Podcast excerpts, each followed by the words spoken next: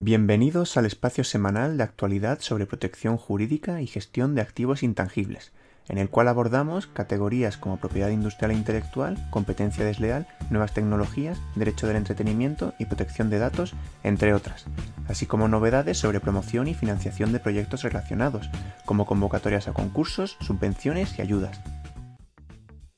Esta semana la Comisión Europea emitía una nota de prensa en la que ponía en conocimiento la imposición de una sanción a Valve y a cinco importantes publishers de videojuegos por acordar restricciones en la comercialización de las licencias de videojuegos dentro del espacio económico europeo mediante la introducción de sistemas de geobloqueo dentro de determinados países. Eh, Valve es la propietaria de la plataforma Steam es una plataforma a través de la cual eh, se pueden eh, comprar, adquirir directamente e instalar videojuegos en ordenador, pero además eh, la plataforma permite que esta comercialización se haga fuera de la plataforma mediante un sistema de activación mm, de licencia llamado Steam Keys. Estos Steam Keys se distribuyen en el mercado a través de terceros. Aquí vemos, por ejemplo, una página web en la que se puede adquirir el, el Steam Key de este juego que luego tiene que ser activado en la plataforma para su instalación. En este caso vemos que, el alcance es europeo, se puede activar en, España efectivamente y en cualquier otro país europeo. El problema viene porque estos cinco publishers y Steam acordaron que, que Valve incluyera en los Steam Keys la posibilidad de incluir restricciones a nivel nacional. Y y esto pasó principalmente durante los años 2010 a 2015 en países de Europa del Este. Aquí vemos estos países. Entendemos que la finalidad era que esos países tuvieran un precio más bajo y que consumidores de otros países europeos no pudieran beneficiarse de, ello y tuvieran que comprar a, a, un precio de mercado superior. Entonces, pues estas prácticas han sido consideradas anticompetitivas ahora por la Comisión Europea, abarcaban 100 videojuegos y bueno, las multas impuestas son estas, que aquí vemos que por la cooperación de las entidades pues se ha reducido significativamente. Vemos que entre un 10 y un 15% únicamente de lo que debería haber sido. Y, y, la, y poco más. Eh, me ha llamado la atención que desconocía que existe la posibilidad de hacer soplos anónimos de prácticas anticompetitivas. Aquí vemos eh, que existe esta, posibilidad. Y bueno, lo cierto es que esta práctica ya, ya no se ve en el mercado, es simplemente un, aviso a navegantes, pero lo, cierto es que en la práctica a día de hoy mm, me ha costado, no he llegado a encontrar mm, videojuegos que se vendan con restricciones a nivel nacional. Hace algunos meses fue noticia el conflicto existente entre la MPA, la Motion Picture Association, y el sitio web NIAA. Este es el sitio web que consiste en un lugar de búsqueda y rastreo de ficheros BitTorrent centrado en material audiovisual de Asia Oriental. Como vemos, publican principalmente contenido anime. Y ese conflicto pues, se, abordó, hace unos meses desde una perspectiva, digamos, tradicional, que consistía en eh, identificar a los administradores de la web y a los que cuales se les han enviado requerimientos eh, instando el cese de la actividad. Pero lo que es noticia es que esta semana eh, se está abordando una nueva estrategia que consiste en intentar eliminar el código fuente de la página. Ese código fuente está disponible en GitHub de manera pública. Entonces la, idea es evitar que, que, esté disponible públicamente para que terceros no clonen la página web, en el hipotético caso de que consiga tumbarse. para ello enviaron un requerimiento a GitHub y ese requerimiento se basa no en infracción directa, pues porque efectivamente el código fuente como tal no es infractor de los derechos de MPA, sino que ese código fuente sirve para de manera indirecta eh, asegurar que terceros pueden o facilitar que terceros puedan cometer la infracción. Entonces, lo, importante en este caso es la, posición que ha tenido GitHub al respecto. Porque GitHub lo que hizo fue, en primer lugar, eliminar el, contenido y, e inmediatamente mandar copia del requerimiento a los administradores de ese repositorio. Los administradores no han respondido, pero a pesar de ello, de motu propio, GitHub ha, decidido estudiar el asunto y ha revisado el código fuente para ver eh, si, era cierto que, que había una infracción indirecta. Y ha considerado que no está preconfigurado para la infracción. Eh, es decir, ha revisado el código fuente y ha visto que, si tú copias el código fuente y lo utilizas para fines particulares, puedes utilizar eh, ese código para una web que incluye contenido que no es infractor de derechos de terceros. A pesar de que la web NIA pueda ser sistemáticamente utilizada para ello, puedes utilizarlo para otros fines ese código. Y por lo tanto no va a tumbar el repositorio. De hecho ya está públicamente accesible y lo podemos ver aquí, el repositorio se puede descargar. También fue noticia el hecho de que a pesar de que tumbaron el repositorio, eh, estaba todavía disponible a través de Archive, que ya sabes que Archive es una web que lo que hace es un mapeo de toda la web y va haciendo capturas como pequeñas copias de seguridad de manera periódica. Y dio la casualidad de que tenían una copia de ese repositorio y, e incluía un enlace en el que a través del cual era posible, que es este, descargar un archivo zip con el código fuente. O sea, a día de hoy, a través de Archive es posible descargar ese código fuente. O sea que aunque tú en el repositorio, todavía sería técnicamente posible. O sea, para que veáis realmente lo difícil que es tumbar eh, código fuente. Y, bueno, eh, la, conclusión que además eh, GitHub comunicó públicamente que cuál es su postura es que ellos no van a dejar que los desarrolladores de código se vean influidos por, cuestiones legales y únicamente van a tumbar aquel contenido que sea totalmente infractor. Es decir, si por ejemplo eh, hay código que está publicado en GitHub en un repositorio que, parcialmente es infractor de derechos de terceros, imagina que ha, copiado un código de, de tercero y lo ha incorporado en su proyecto, van a dar la posibilidad a los administradores del proyecto de eliminar esa parte y seguir con el resto.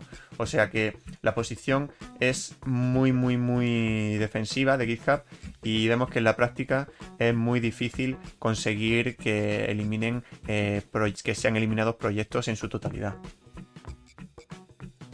La lucha frente a webs eh, que publican contenido infractor de derechos de propiedad intelectual tradicionalmente se ha abordado desde la perspectiva de resolución judicial o extrajudicial de conflictos. Pero en los últimos años también, paralelamente, se está abordando una nueva estrategia llamada Follow the Money, que persigue desincentivar a estos infractores privándoles eh, o minorando sus ingresos eh, procedentes de publicidad, que es la principal fuente de financiación que tienen esta web. Y eh, es una herramienta que, desde hace un par de años está funcionando, que consiste en un listado eh, al que tienen acceso los anunciantes, las agencias de publicidad y proveedores y sus proveedores de servicio técnico para evitar que, subvencionen eh, estas y que y al mismo tiempo protejan la reputación de sus marcas. ¿Por qué? Pues porque si una marca paga por aparecer en, publicidad online y en, lugar de aparecer en una web legítima está apareciendo en una web infractora, el, resultado es totalmente opuesto a sus intereses, se daña su reputación. Entonces, pues esa es, la aproximación que se persigue. Entonces, este listado se nutre de las aportaciones que hacen los estados, que forman parte del acuerdo, y entonces, eh, para tener la para incluirse en el listado, tiene que tener, ser web que tiene la consideración de, webs eh, ilegales de acuerdo con la legislación nacional.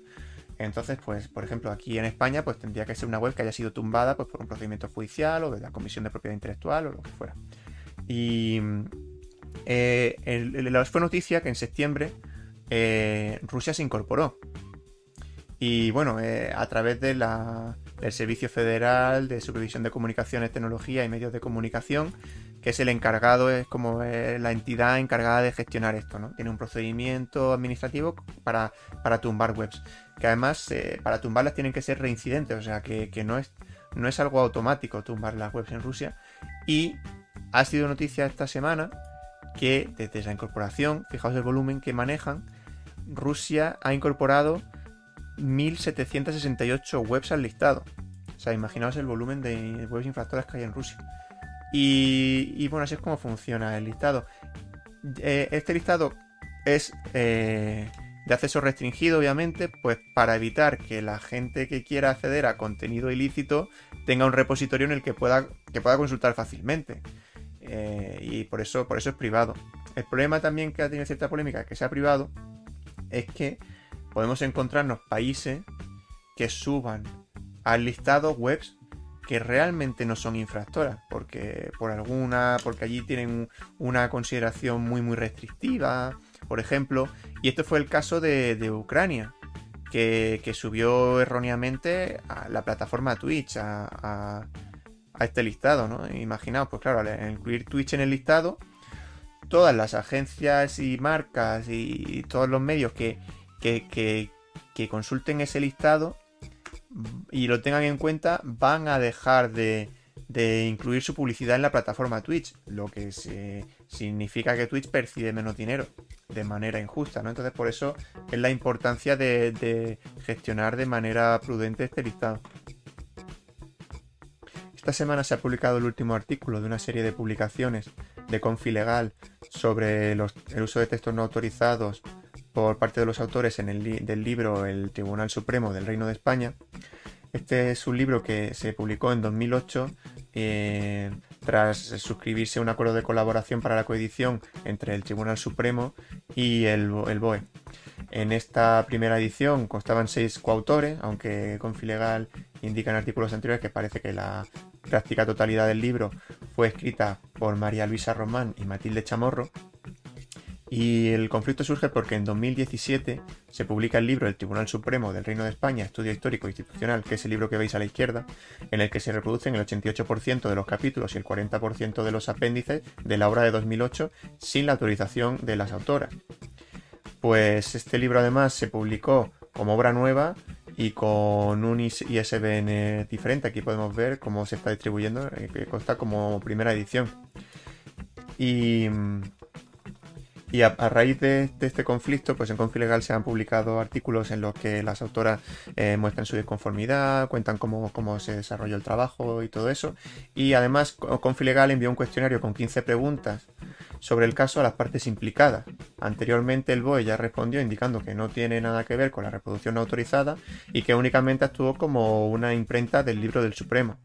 Esta semana en el artículo se publica la versión del Supremo eh, respondiendo al cuestionario en el que indican que los derechos de autor de la nueva edición corresponden a la agencia del Boletín Oficial del Estado, que fue quien designó al director del proyecto, responsable de coordinación, asumió los costes de impresión, encuadernación, difusión y fijación del precio de venta también.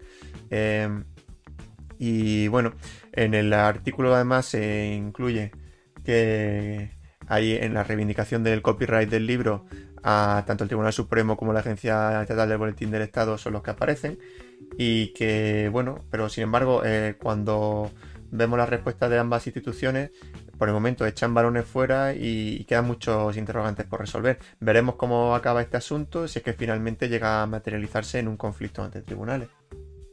Se ha publicado el listado de mercados notorios de piratería que como todos los años publica la Oficina del Representante de Comercio de los Estados Unidos.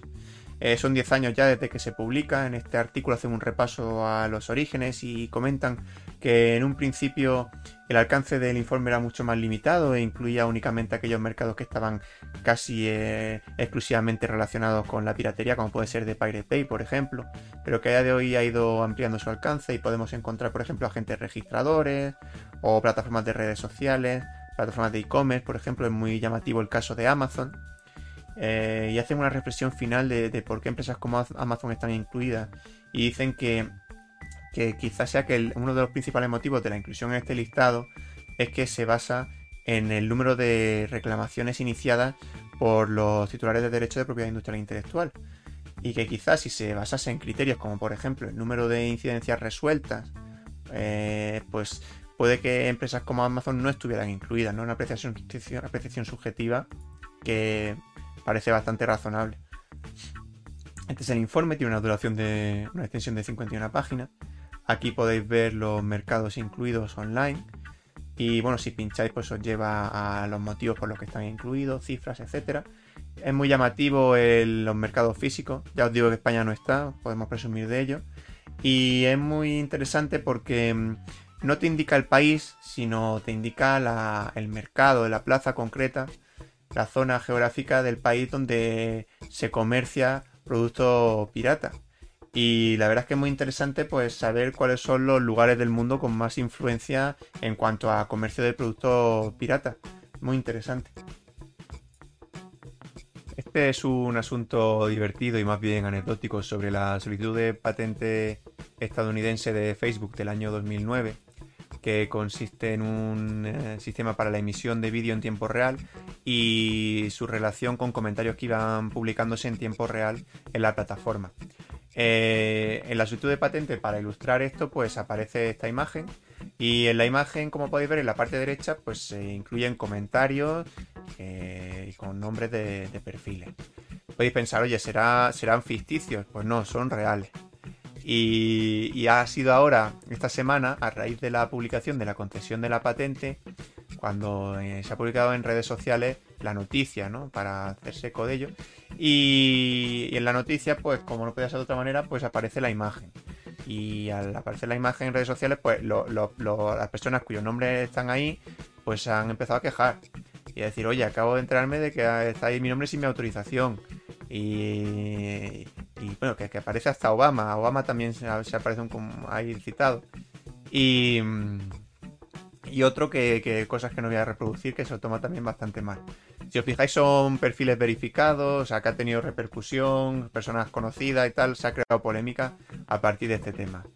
Eh, y podéis pensar, bueno, pues será que, o sea, a, partir de los términos y condiciones de Facebook, puede ser que sea un uso permitido y tal. Pero es que lo gracioso del tema es que no todo lo que se ha publicado, no todo lo que se incluye en la ilustración es de Facebook. Hay comentarios que son de Twitter. Eh, no entiendo muy bien el porqué, pero así ha sido. Y aquí vemos uno que se sacó de Twitter. Y, y bueno, en el, artículo se preguntan, oye, ¿y qué pasa con los rights of publicity? Que son los el equivalente anglosajón a lo que aquí es el derecho a la propia imagen. Eh, que allí lo contemplan desde una vertiente más bien como un derecho patrimonial. Y bueno, no, no responde, no se responde a esta pregunta, se deja ahí en el aire, pero bueno, tampoco tiene el asunto tanta entidad como para entrar a analizarlo. Pero era simplemente por mostrar la polémica tan absurda que se ha creado por, por, hacer una cosa que es rizar el rizo, que no entiendo muy bien por qué se ha hecho así, pero bueno, que, que, que ahí queda. Según los datos del Ministerio de Industria, Comercio y Turismo, se ha producido un gran aumento en el número de solicitudes de patentes nacionales y modelos de utilidad. Concretamente, en 2020 se solicitaron un total de 1.479 patentes, casi un 8,9% más que en 2019. Asimismo, se solicitaron 3.409 solicitudes de modelos de utilidad y, por tanto, un 24,6% más que en 2019. Muchas de las solicitudes están asociadas al sistema sanitario y a la lucha contra la pandemia y en general se ha producido un impulso de, la innovación y el en el ámbito de la salud y biosanitario. Por otro lado, en cuanto a las marcas, nos indican los datos oficiales que se ha producido un conjunto de solicitudes que es algo mayor al del año anterior y un total con una solicitud total de 51.103 marcas nacionales y 12.265 nombres comerciales.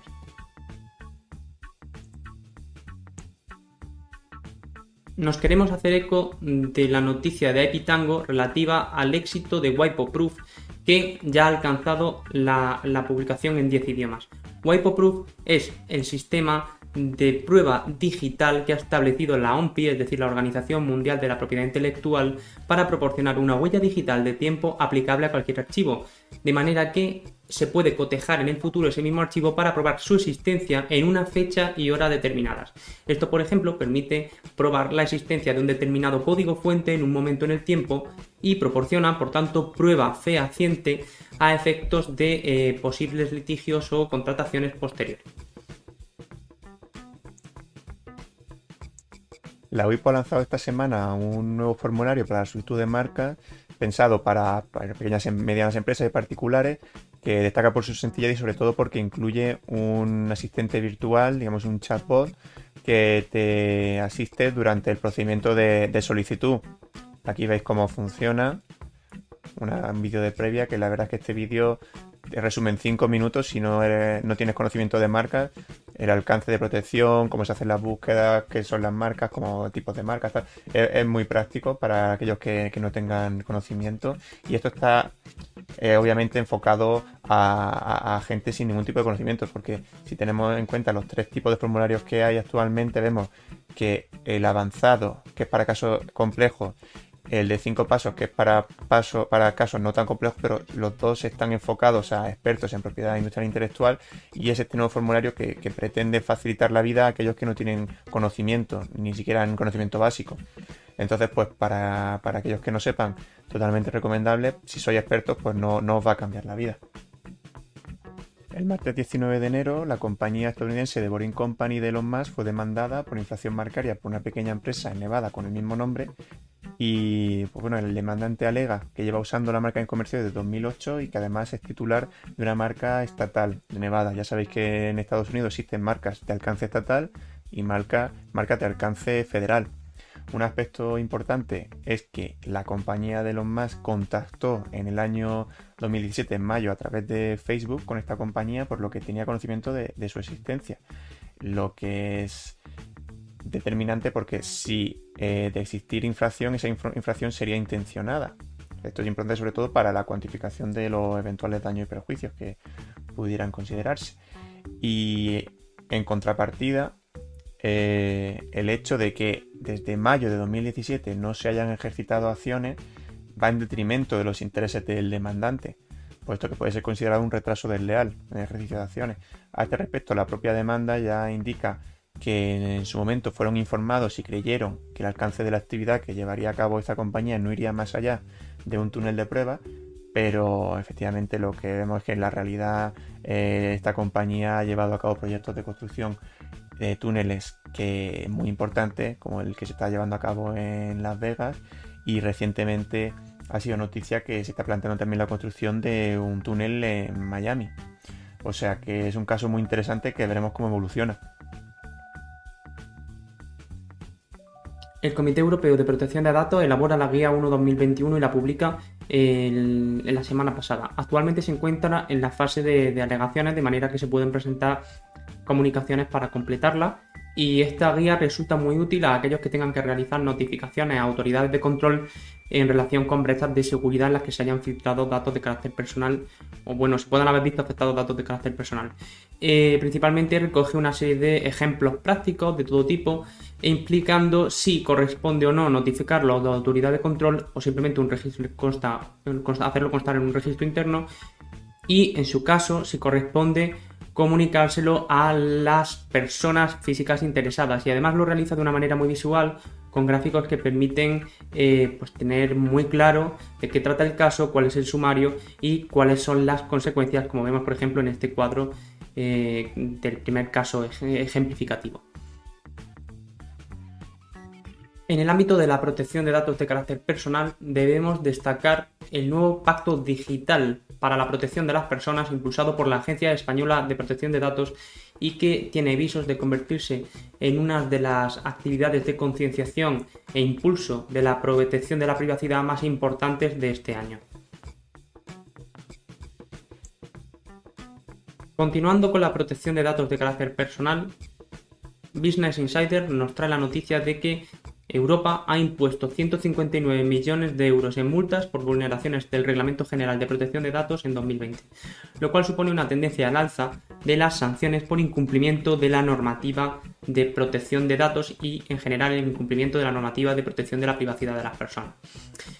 Hay que destacar que las agencias europeas de control en general tienden a ser bastante activas, siendo la Agencia Española de Protección de Datos una de las más activas, con mayores, mayor número de procedimientos sancionadores, si bien en general tienden a imponer sanciones de carácter menor. Lo cierto es que últimamente se están produciendo sanciones de un carácter mayor y así, por ejemplo, esta misma noticia destaca el supuesto de la sanción de la Agencia Española de Protección de Datos a CaixaBank y a BBVA, que en total supone un, dos multas por un total de 11 millones de euros. Y asimismo se destaca que está creciendo las sanciones de este tipo por los incumplimientos de mayor gravedad o de mayor calado por número de interesados afectados en su derecho a la privacidad.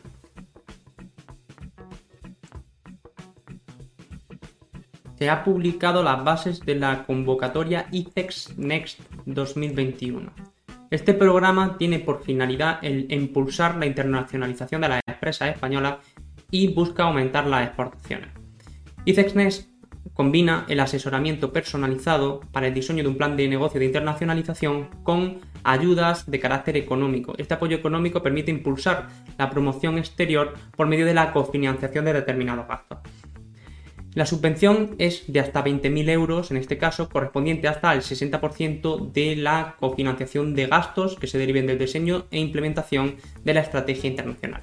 Para ser beneficiario hace falta ser pyme, tener un producto o servicio que pueda ser comercializable internacionalmente y contar con una marca propia y finalmente contar ya con una facturación superior a 100.000 euros salvo en el caso de startups de base tecnológica que por su naturaleza especialmente ágil, eh, siempre y cuando sean de reciente creación y tengan un producto o servicio ya comercializado, podrán beneficiarse de este programa. El Tribunal Superior de Justicia de Cataluña, el Consejo de la Abogacía Catalana y el Ilustre Colegio de Abogados de Barcelona han presentado la guía de buenas prácticas para la presentación de escritos y actuaciones judiciales. Esta guía de buenas prácticas recoge orientaciones sobre la redacción de escritos, el lenguaje a utilizar con carácter conciso y accesible para los justiciables y además recomienda extensiones máximas según la complejidad de los asuntos. Así, por ejemplo, para un supuesto de una demanda de carácter de una complejidad media, se eh, recomienda no exceder de los, de los 30 folios, ya que hasta, hasta la fecha se encontraban los tribunales con que eh, se producía un uso reiterativo de la jurisprudencia y redacciones excesivas que llegaban a alcanzar los cientos de folios, eh, lo cual impedía al tribunal conocer en profundidad la demanda sin realizar una labor de, desglose y síntesis que era excesiva. En, la actualidad se recomienda, por tanto, narrar con claridad, incluir numeración, reducir a lo mínimo las citas jurisprudenciales y, en el caso de que se incluyan, recoger la cita completa, la referencia completa a, la sentencia base y, asimismo, se incluyen recomendaciones para agilizar y optimizar las intervenciones de carácter oral, en sal. Bueno, y cómo no íbamos a mencionar el supermediático caso de la semana, que es la sentencia de, de Thermomix, el producto que comercializa Borberg, contra Borberg contra Lidl, que es la empresa que comercializa el, producto competidor Messi Cuisine Connect. Y eh, la verdad es que yo no recuerdo un caso tan mediático, ha aparecido en todos los medios. Aquí hemos citado esta publicación de expansión, pues a modo meramente ejemplificativo. Y y sobre todo porque es interesante la, entrevista que se hace aquí a, Carlos Morán, el, socio asociado del Faburu, que es quien representa a Berker en este caso, a Borberg en este caso, y hace algunas aclaraciones interesantes, como que pues, por el momento no Lidl no está obligado a retirar las máquinas a la venta, sin perjuicio de que pueda hacerlo por precaución. Efectivamente, la sentencia no ha adquirido firmeza y por tanto no, no ha de hacerlo aún. Y también se abordan unas cuestiones desde la perspectiva de los usuarios que han comprado ese, ese producto Messi Cuisine, qué pasa con ellos bueno, que, se confirma pues que, el producto deberá mantener la garantía conforme a, los términos legales como, como así hasta ahora y no puede ser de otra manera, ¿no? no pueden verse vulnerados los derechos de los consumidores y usuarios al respecto. Y bueno, ya vamos a entrar a analizar la sentencia. Eh, estamos aquí viendo las conclusiones, que en primer lugar, ya sabéis que el medio de defensa habitual en procedimientos por infracción de patente pues suele ser una acción de reconvención instando la nulidad de la patente base y así ha sido en este caso también. Entonces el primer análisis que se ha llevado a cabo en este caso pues ha sido sobre los requisitos de novedad y actividad inventiva para determinar la validez o no de la patente. Se ha confirmado la validez. Lo más importante pues ya sabéis suele ser la actividad inventiva y en este caso pues se hace un análisis desde el problem, Solution Approach y, siguiendo, en este caso se siguen las guidelines de la European Patent Convention, no, no, vamos a entrar a, verlo, pero bueno, si tenéis curiosidad pues podéis verlo en la sentencia. Y, bueno, una vez que se termina la validez, el siguiente paso es determinar si el producto de MSX Connect eh, reproduce eh, la, patente. En este caso se determina que, así ha sido y que de hecho reproduce todas y cada una de las características de la reivindicación primera. Luego entraremos a, comentar de qué manera lo hace. Y pues bueno, en relación a la cuantificación de daño y perjuicio, pues eh, eh, se determinará obviamente en la fase de ejecución, pues todavía no, no, ha adquirido firmeza la sentencia, como ya hemos comentado. Y en el fallo, pues efectivamente se declara la existencia de infracción, se condena a cesar, a retirar, a abstenerse, a indemnizar, al pago de costas procesales. Pero bueno, ya os digo, no ha adquirido firmeza, tampoco vamos a, a, insistir mucho en ello. Y bueno, ya sabéis también que, en, los, en los litigios de patentes al ser cuestiones eminentemente técnicas, pues eh, los, eh, las periciales son fundamentales. Y aquí no podía ser menos. Entonces, a la hora de, determinar si, sobre todo si, el producto eh, supuestamente infractor reproduce las reivindicaciones, pues han sido los informes periciales de cada una de las partes los que han entrado a, determinar esto. En este caso, pues en el párrafo 128 reproduzco un, un extracto de una, declaración de, un perito de la parte de actora que yo creo que sintetiza muy bien y es bastante claro eh, en su descripción de, por qué se reproducen las características de la reivindicación primera en la máquina MSQuisine. Así que vamos a leerlo y dice que no es posible acceder al interior del vaso de agitación o batido mientras la máquina está funcionando en dicho modo tal y como puede apreciarse en el vídeo. Se ha producido un vídeo eh, que demostraba todo esto y bueno, tan pronto como la tapa de la máquina es desencajada o removida de su posición, el funcionamiento se interrumpe inmediatamente. En la pantalla de la máquina de cocina se muestra un mensaje explicando esta circunstancia y se enciende una luz roja en el anillo LED del regulador giratorio, advirtiendo esta incidencia, de esta incidencia. Entonces, eh, es por esto por lo que eh, el producto MSQuisine recoge la reivindicación. Tampoco vamos a leer la reivindicación porque es complejo entender. Y bueno, este es el, motivo fundamental de la existencia de inflación y veremos si finalmente la decisión es firme o no y eh, iremos haciendo seguimiento. En el apartado de casos y legislación vamos a hacer comentario brevemente a el hecho de que SREMS 2 vuelve a estar de actualidad por razón del Brexit. En cierta medida, SREMS 2 ha venido a suponer un, nuevo paradigma en las transferencias internacionales de datos de carácter personal. destacamos este artículo de Lucentinus porque realiza un análisis muy acertado sobre las consecuencias de las sentencias SREMS 1 y las causas de anulación del protocolo Safe Harbor, así como del hecho de que Privacy Shield, si bien sustituyó al Safe Harbor, lo cierto es que no resolvió los problemas de, relativos al acceso a datos de carácter personal por el gobierno de Estados Unidos para la vigilancia sistemática de las personas. Ello supuso que la sentencia REMS 2 viniera a, hacer caer la eficacia del Privacy Shield. Y actualmente, tal y como este también artículo nos destaca, eh, se está estudiando cuál es la posibilidad de transferir datos a, Estados Unidos y a otros entes que pueden tener regulaciones similares, incluyéndose la duda de si se podrán en el futuro transmitir datos eh, a Reino Unido, suponiendo que adoptara un modelo anglosajón como el estadounidense en relación con la privacidad. Concretamente, se estudia así las cláusulas contractuales tipo y las Binding Corporate Rules, es decir, las normas corporativas vinculantes, permiten o no las transferencias internacionales de datos en estos supuestos. Y eh, lo cierto es que actualmente ya se está estudiando esta materia ante el Tribunal Supremo irlandés en relación con el supuesto de Facebook Irlanda y su envío de datos personales a su eh, empresa matriz en Estados Unidos. Ha sido esta semana la sentencia del Tribunal General sobre el caso Halloumi contra BBQ LM Halloumi, esta marca que veis aquí en el centro, es una solicitud de marca de la Unión Europea figurativa y la marca base Halloumi es una marca de la Unión Europea, una marca colectiva, que es titularidad de una asociación para la defensa del queso tradicional de Chipre. Y es que lo curioso del caso es que Halloumi es una indicación de, tipo de queso. Halloumi es un queso eh, de chipriota que además se caracteriza porque sirve para cocinar, se puede freír, se puede... Eh, es excelente para asados y parrillas y, porque la, la, cuestión es que no pierde su composición estructural. O sea, se dora por los bordes pero sigue manteniendo su estructura y claro, eso hace que sea un, queso muy reconocible.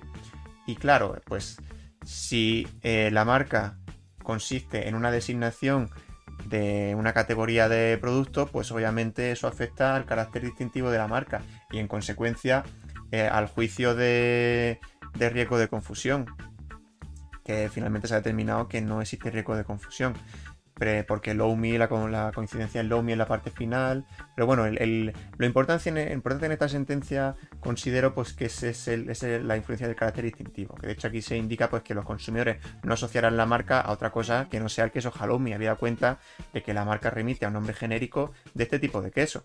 Más que al origen comercial de los productos que designa, efectivamente. Y bueno, esto es así porque, porque se está basando la acción en una marca anterior, es decir, derecho marcario. Eh, que, aquí no entramos a, considerar cuestiones como puede ser la, evocación o la. y sobre todo se, ve perjudicado por ese carácter genérico descriptivo, ¿no? Pero si lo abordamos desde el punto de vista de las indicaciones geográficas, eh, pues vemos que la, la marca solicitada pues evoca clarísimamente a Chipre con, el, con ese fondo de un puerto que sería la típica estampa de Chipre.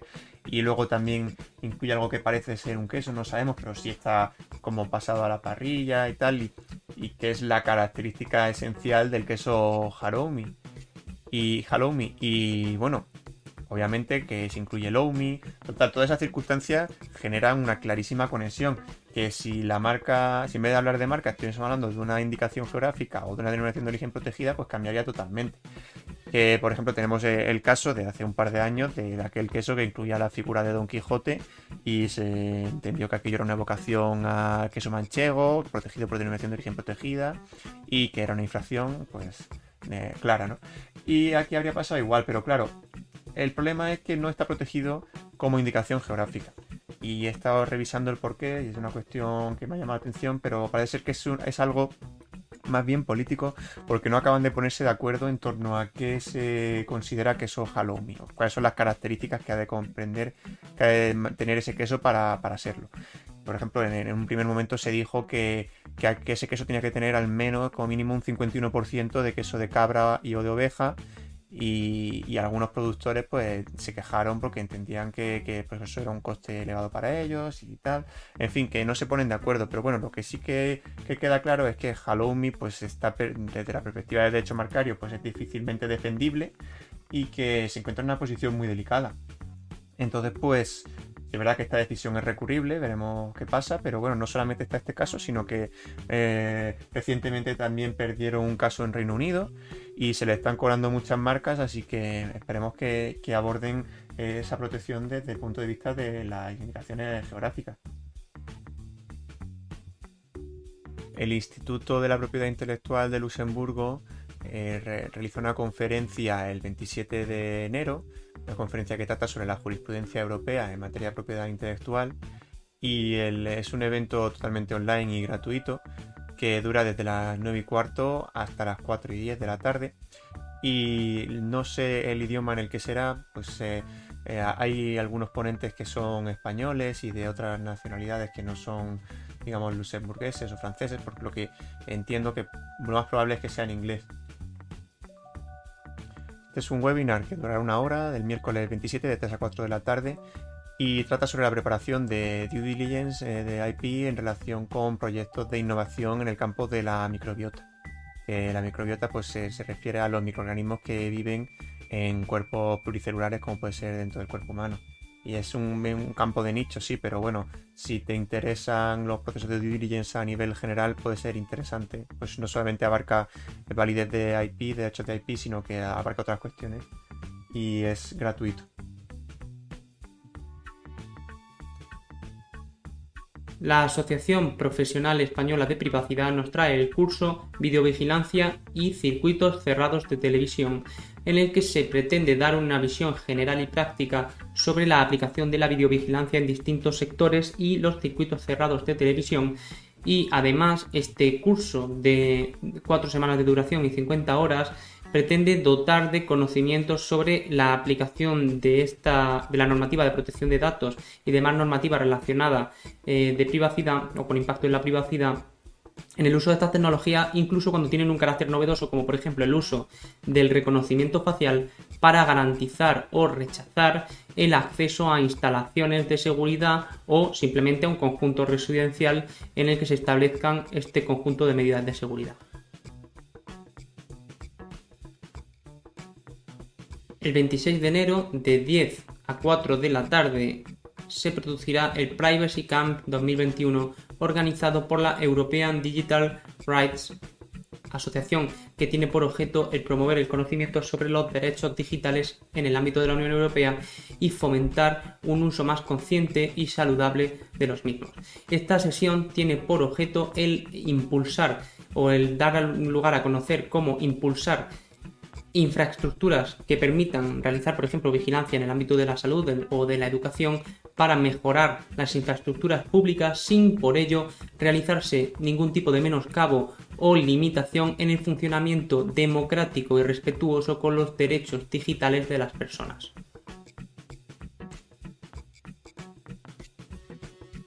La Fundación Voltes Kluber y ESADE nos están en colaboración una sesión sobre modelos alternativos de prestación de servicios jurídicos.